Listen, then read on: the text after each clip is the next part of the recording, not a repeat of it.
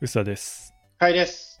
いよいよ2022年も終わりが近づいておりまして、今年1年を振り返りながらの年末最後の配信をしたいと思ってるんですけど、まあ、大体1年は52週あるので、今年もなんだかんだ毎週毎週50回ぐらい配信してるんですが、今年は年明けは、まあ、いつも通り年始から100年を振り返るというまとめを折りながら、割と年明けすぐにゲストに成美さんに来ていただいて、ほい。で、今年はゲストは4人かな。成美さんと、えーあとは白坂さんですね。えーボードゲームカフェオーナーの白坂さんに来てもらって、あとは高木さんか。テクノエッジを立ち上げたテクノコアの高木さんに来ていただいて、で、あとはですね、私が以前に一緒に働いてた、えー佐藤さん。はい。なので、3、よ4名か。だから3ヶ月に1回ペースぐらいでゲスト来てもらってるっていう感じですね。1年こう振り返って、須田さん、思い出深い回とかありますか？どうですかね。僕が楽しかったのはね、あ、いいですね。楽しかった回ね。はい。まず楽しかったやつからいくと、うん。あの、最強平成ソングベスト30。あれはね、あの、薄田さんのテンションが異様に高いっていうので評判でしたよ。まあでも面白かったですね、あれはね。しかも春の、春の番組をね、秋になって、そんなに話題になってはない番組を秋になって喋るっていうね。だからあれは、ポッドキャストの良さですよね。いや、あれは結構長かったですよね、なんだかんだ。割と普通にやってたらいつの間にか結構長くなった回だなと思って。まあ30あるからね、30、まあ最終的に50か、あったんで。そうですね、これだって結局2回にわたってやってますからね、その後わざわざ自分たちで作ってもらってますから、最近だから、まあこれが一番、一番っていうか、これはね、やってる方として一番盛り上がった回でしたね、これ、今年。割とでも平均的に来てるんだけど、タイトルで再生回数変わるっていうのは、ウェブメディアっぽい属性はやっぱありますね。僕、ポッドキャストだからみんな大体同じように聞くのかなと思ってたんですけど、意外にやっぱりこのタイトルだから聞く聞かないは結構あるなっていうのは思いました。まあ実際僕も人のポッドキャスト聞くときに、このタイトルはいいかなって飛ばすときは確かにあるんで、まあね、ありますね。2割ぐらいは変わりますよね、だから。うん。10%、落ちるときは20%ぐらい落ちるみたいな感じは。長いやつはもう気にせず聞いちゃうんですよ。例えば、リビルドとかバックスペースみたいなものって、その配信番組名以外にもいっぱいいろんなこと言ってるだろうから、もう無理せず聞くんですけど、単発ものだと多分そのテーマしか話してないからいいかなって言ってスルーしちゃうっていうのは、まあ確かにあるな。逆で長いやつは最初から聞かないってなるから、そもそもね。そうなんです。ここはちょっと僕とは違うかなって気がするな。ちなみに僕らはアンカーっていうポッドキャストの、ね、配信プラットフォームを使ってるんですけど、まあ、Spotify もそうなんですけど、年末のまとめっていうのを作ってくれるんですよね。で、去年もこれ作ってくれた気がするんですけど、今年もいろいろまとめを作ってくれていて、それによると、今年一番再生回数が高かったトップ3が、全部成美さんのゲスト回っていうね、どんぐり FM の成美さんが来てくれた回が、まあ、一番再生回数が一番高いというね。まあまあ、はい。わかりやすい結末でしたけど。あとね、でもちょこちょこ面白い数字があって、えっ、とね、再生された国の数、どのくらいだか想像つきます ?150 カ国あるうち、僕らの番組を聞いてくれている、まあ、一人でも聞いてればね、1カ国になっちゃうんですけど、何カ国あったと思います？12ぐらいじゃないですか。なんと27カ国でした。全然わからわからない全然わからない。全然体感がない。すごいですよね。割と謎な。あとね、これはね、いろんな他の番組でも同じような数字だったっぽいけど、僕らのポッドキャストは世界で最も多くシェアされた番組の上位15%になってるらしいです。なんか全然体感できないけど。どうなんですかね ?15% がすごいのかどうか。多分、始めるのはいいけど、あまり続かない人とか。初めてやってないみたいなのがいるんじゃないの？一定数。多分そうそう。母数が多すぎるだけで、実際にはそんなにすごくはなさそうな気がするけど、あとあれかな、番組をま、まめにツイッターでシェアしてるけれども、そんなみんなやってそうですけどね。あとはですね、今年で、ポッドキャストのフォロワー数は73%増。へこれ違いどころなんだけど、フォロワー数は73%増で、リスナー数は20%増だそうです。何が違うんだろう？フォロワー数とリスナー数。わかんないね。登録してくれた人は増えたけど、リス聞いてる人が増えて聞いてないってこと？不思議な感じですね。あ、悲しいじゃ。そうんいうこと？フォローだけしたけど聞いてないってことか。謎だな。あれだね。ツイッターのアカウントじゃない、フォロワー買ってるみたいな感じ？あとですね、トップポッドキャストみたいなチャートにランクインしたっていうのがあって、最高順位は166位だそうです。微妙だな。どういう、いいのかどうかもわからない。わからないね。ね、こう母数がわからなすぎて、なかなか謎な数字ばっかりですけどね。再生時間が65%伸びてるらしいから、まあ、時間が伸びるのが一番正しいんじゃないですか？ああ、なるほど。再生数が52%、時間が65。まあでも、ポッドキャスト自体が長くなってるっていうのは、まあいいのか悪いのかちょっとわからないですね、ああ、まあそうですね。ちょっと最初の頃よりはちょっとずつ長くなってる感じはあるかもな。長いよ。ちょっと短くしようよ。ちなみにリスナーのプロファイルでいくと、僕らの番組がトップ10に入っている人が209人、トップ5に入っている人が128人で、僕らの番組を一番聞いてるって人が28人でそうです。そのうちの人は僕、あ、でもそんなことない、これ、スポーツファイルしかデータ取れないんですよね。僕は自分のポッドキャストソース、アプリを使ってるから、僕はここに入ってないんだろうな。いや、でもありがたいですね。その、ポッドキャストってブログとか SNS 以上に見えないので聞いてくれてる人が、こうやって数字だけでも見えてくると、あ聞いてもらえてるんだなっていうありがたさがありますけど。シーズン2だったね、そういえばね。そうなんですよ。そろそろ、そろそろ、飽きたねこの。シーズン2もね、そう、もう、なしにしていいんじゃないかと思うんだけど。2023とかにします？あシンプルにじゃあ、年明け2023にしましょうか。ちょこちょこ変えていこう。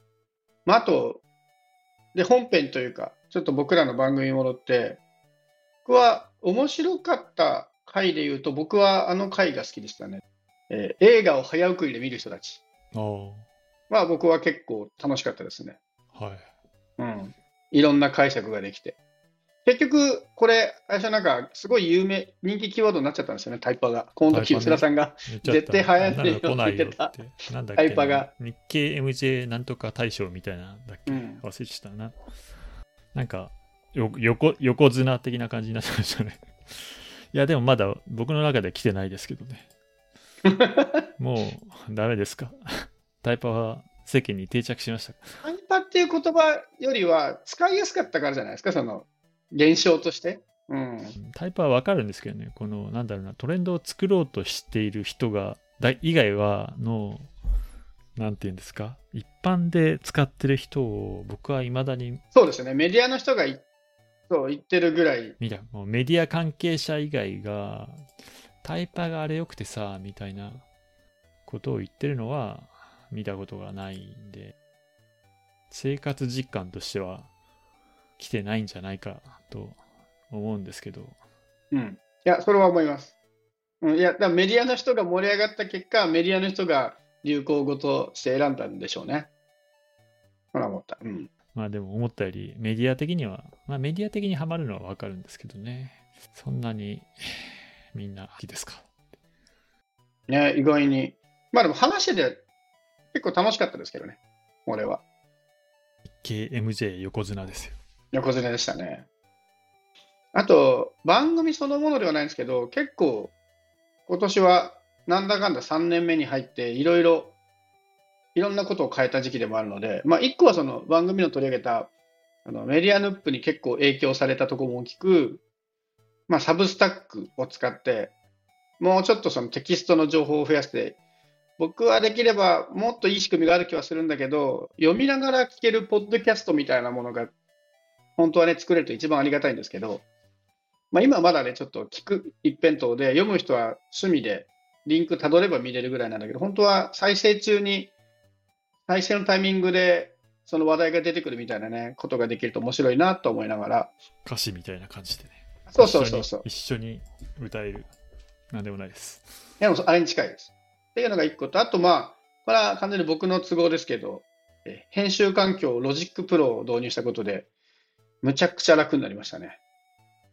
いやー、本当にありがたい。あの、音楽関係の方からはですね、ポッドキャストなんかに Logic Pro 買うなんてみたいなあの、ご指摘もいただいたんですけど、いや、まあ、し趣味の範疇だしいいかなと。あと、僕の中では明らかに編集効率が上がるので、もう時間を金で買うっていう意味では、すごいいい買い物でしたね。そういう意味で結構大きく変わったかな。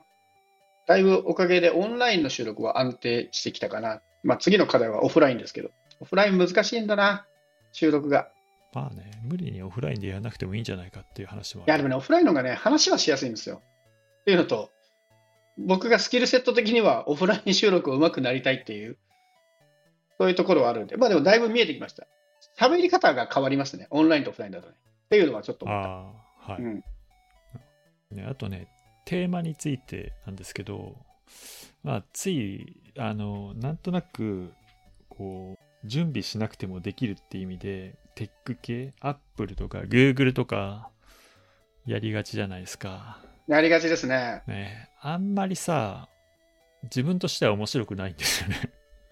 どうですか？うんとね、抑えたいとこは抑えたいけど、なんだけど僕もできれば、テックよりは、この音楽ネタとか、タイパとかやってる方が僕も楽しくはあります。去年まではまだそうでもなかったけど、今年はね、なんか抑えてやってる感じが、まあ、しょうがねえからやってるか、やるかぐらいの感じ。テ、テック界がですか？うん、が増えたかな。っていう気がするんだよね。割と地味だった iPhone とか、なんかさ、見出しからして、そんな感じだよね。まあ、実際地味なんだよね。うん、そうそう。あの、この間ね、ちょっと別のところで、今年1年間を振り返るみたいなのをやりましたけど、はいはい。今年自体が、その、いわゆるテック業界が地味だったじゃないですか。そもそもね。うん、なんかね、もうちゃんと準備しないと喋りづらいぐらい、ちょっとまあ背景説明が必要だったり、なんか、きまあ一応ね、適当にこんなのあったねっては喋れはするんだけど、あんま面白くならないなっていうのはちょっと今年思いましたね。なんかね、喋りたくなるようなガジェットがなかったんですよね。っていうのもある、なんか、結局 iPhone も、あいつもの iPhone ですよねみたいな話になっちゃうから。まあね、そうそこのちょっと寂しさありますね。うわ、これめっちゃ楽しかったですみたいなね。ことはやっぱなかった。でもこれはちょっと正直今年という年が、まあ、テック系でも不作だったのかなとは思うんで、ちょっとしょうがないですけどね。ねとか楽,、ね、楽天モバイルとか結構さそうですね。ユ、ユーザーとしても割とね、あの、お得だったし、あの、うん。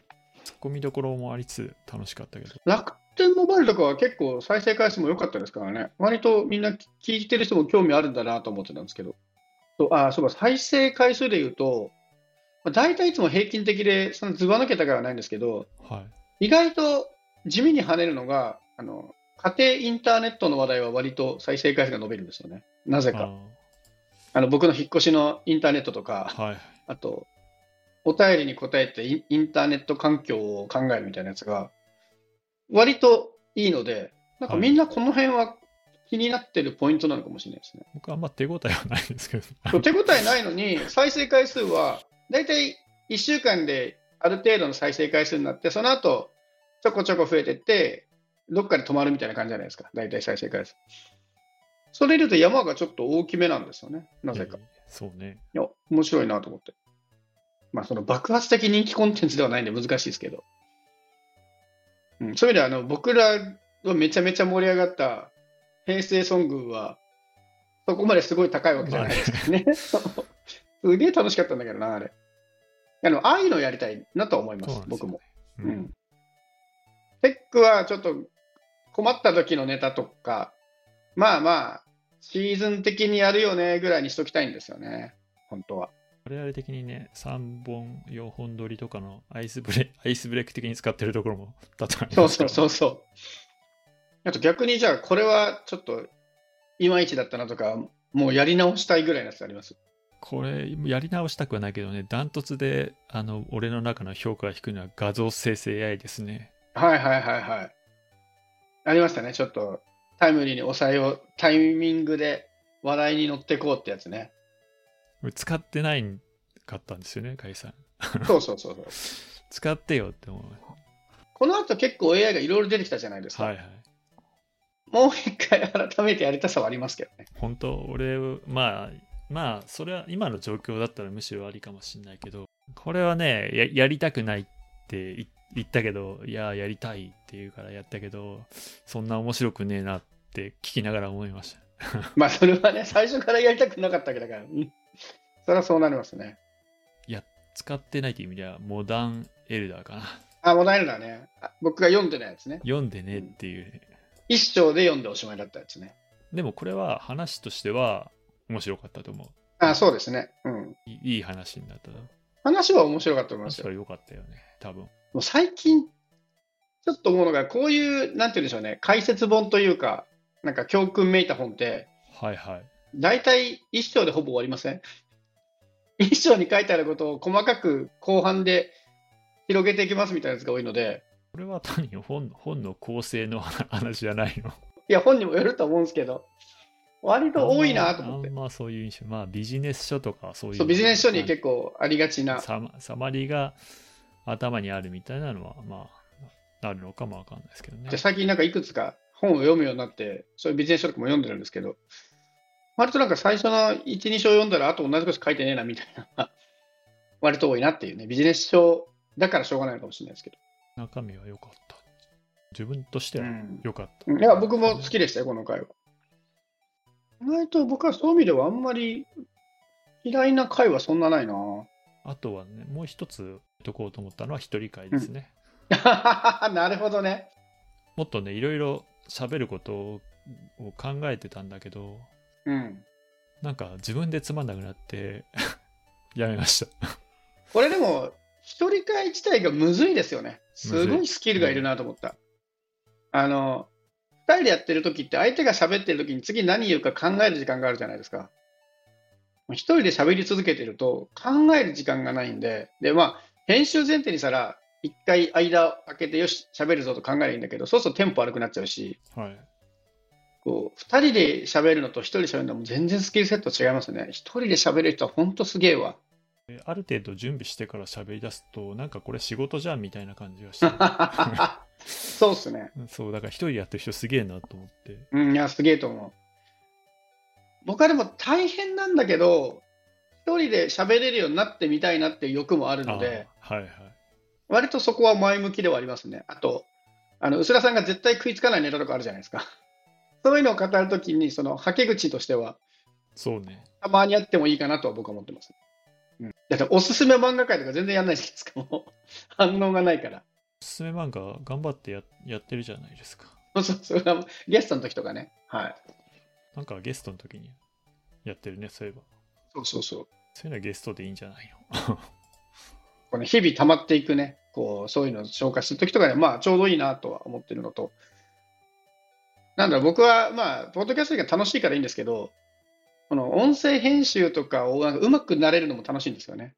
なので、ちゃんとこう、喋りもうまくなりたいなと思っているし、まあ、一、さすがに2、3年前に比べたら、ま、マシになってきてるとは思うんですけどね、ちょっと、編集すればいいっていうズルを覚えてしまったっていうのはあるんだけど、あーとかえーみたいなのはだいぶ減ったし、僕はね、編集しないからそういう意味であんまり変わってないんですよね。あのせ成長してないと思う。あ、じゃあ来年編集やります？やんない。やんない更新、更新が止まるだけですよ。なるほどね。あ、でもね、ちゃんと、あれとかそれとかで終わらせずに、ちゃんときちんと目的語をせ話さないと伝わらないだろうな、みたいな意識はしながら喋るようになった気がしますね。このね、ななんだっけ、2回ぐらい前のファビコンって言った瞬間にファビコン説明してえなって思うんだけど、あ、それね。瞬発力でできないとかね。あ、そう、あの、専門用語どこまで鳴らせばいいか僕も結構悩んでいて、一応、あまりにマニアックな時は、これは何ですよってやろうとはしてるんですけど、そうっすね。ね、長くなっちゃうし、ダラダラしちゃうし、どの辺までやるかむずいですね。ファビコンはちょっと入れたいんだけど、ね。まあでも、いいか、細けい話だしとか。いや、それはわかります。僕も時々ありますもん、それは。あ、これ、もうちょっと補足した方がいいかなと思いつつ、ここで止めると間が悪いなと思って流してるのは確かにある。ここはやっぱ音声の難しさですね。な喋った後で間違えてるとこ結構あったなって思いますけど。あ、それはね、それはもう気にしなくていいんじゃないですか。もうガンガン間違えてると思う。そこは諦めてます、もこの間もね、あの、大の大冒険第1話からですけど、全然1話じゃなかったっていうね。そういうオチもありましたけど。まあでもそこはもう無理ですよね。番組、本当にちゃんとした番組になったら台本書かなきゃ、もうどうやっても無理なんで、あの、間違いはテキストでフォローするんで読んでくださいって感じかな。まあでも、これもう3年目で、次の回ではようやくもう4年目突入ですけど、だらだらともう4年目ですよ。そろそろ中堅ですかね、僕らも。来年やりたいこととかありますか？こういうネタを増やしたいとか。でも、ああいう音楽系とかエンタメ系を増やすとか。はあいやーて減らしたいはあるんですよね。うん、反省としてはこうそんなに自分の中にないものを喋らなくてもいいんじゃないかっていうなるほどまあ、相手がひたすら語りたかったらそれでもいいですけどね。僕はそういう意味では、うん僕の要望としてはもう、薄田さんが語りたくてしょうがないみたいなネタを僕がふんふんって聞く回を1回ぐらいやってみたいですね。うんうん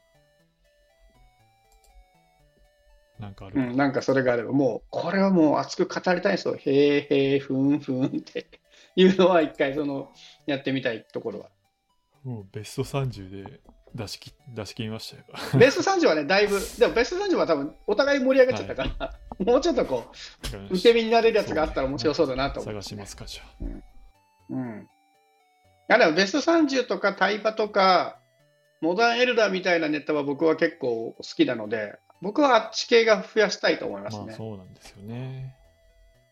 まあ、テック系を減らしたいは僕も賛成です。減らしたいっつうかなんかねこうニュースをキャッチアップするみたいなのが微妙かな。そうですね。どこまで求められてるかもわかんないしな。すごい再生されるわけでもない。普通ですよね。そうなんですよ。でもね、あ、あでも安定はしますね。テック系は安定はする。うん、そうそうそうだね。準備の手間がいらないっていうのがね、まあ、そう、準備の、準備が楽だっていうのが、準準備と手離れの良さでこう、そういうの多いなっていうのが、まあ、つい手を染めてしまうっていうの反。省ですよね。とはいえ便利なんだよな。そこそこにはなるけど、なんかうん。ね、こう、仕事というか商品と考えるとやっぱりちょっと物足りなさが残って、自分で聞いてて、うん。もうちょっとこうしたいなって後で思うんですけどね。確かに。あとあれかな、もうちょっと、めこれもめんどくさがってなんですけど、ゲストをもうちょい呼びたいですね。うん、今のペースだと3ヶ月1回なんだけど、まあ、今だいたいまとめて3回ぐらい収録してるから、まあ、2 2.5とか2ヶ月に1回ぐらい呼べた方が、まあ、幅が広がりそうだなっていうのと、自分たちでやってるとどうしてもね、ネタが足りなくなってきて、ついテックに手を染めるっていうことになりがちなので、そうなのでね、すただスケジュールを抑えるのがめんどくさくて、ついね、はい。サボってしまうんだけど、リスケとかもしづらくなるじゃないですか。そうなんですよ。僕らだとね、もう、で、リスケとかしまくって、とりあえず、火曜日よくないですかって言って、だらだら、あ、やっぱり来週がいいとか、いろいろやれるからいいんだけどちょっ、とプレッシャーがね。そこがめんどくさくてね。そうそうそうそう。っていうのがあって、なかなか踏み出せないんですけど、まあでもやっぱゲストいた方が話広がるなとか、はい全然普段できない話できたりするんで、でちなみに今まで今年出てきてくれたゲストの中で、前職者佐藤さんはうん、自ら出たいと立候補してきてくれた、はい。あの貴重な方なので、あの出たくてしょうがないっていう人の応募もうん。お待ちしております。はい。いいですね。だいたい 3, つぐらいのお持ちで、自己紹介プラス好きなもの2つぐらいでやってるので、これについて語りたいですって人がいたら、ぜひ、どしどしご応募,、お待ちしております。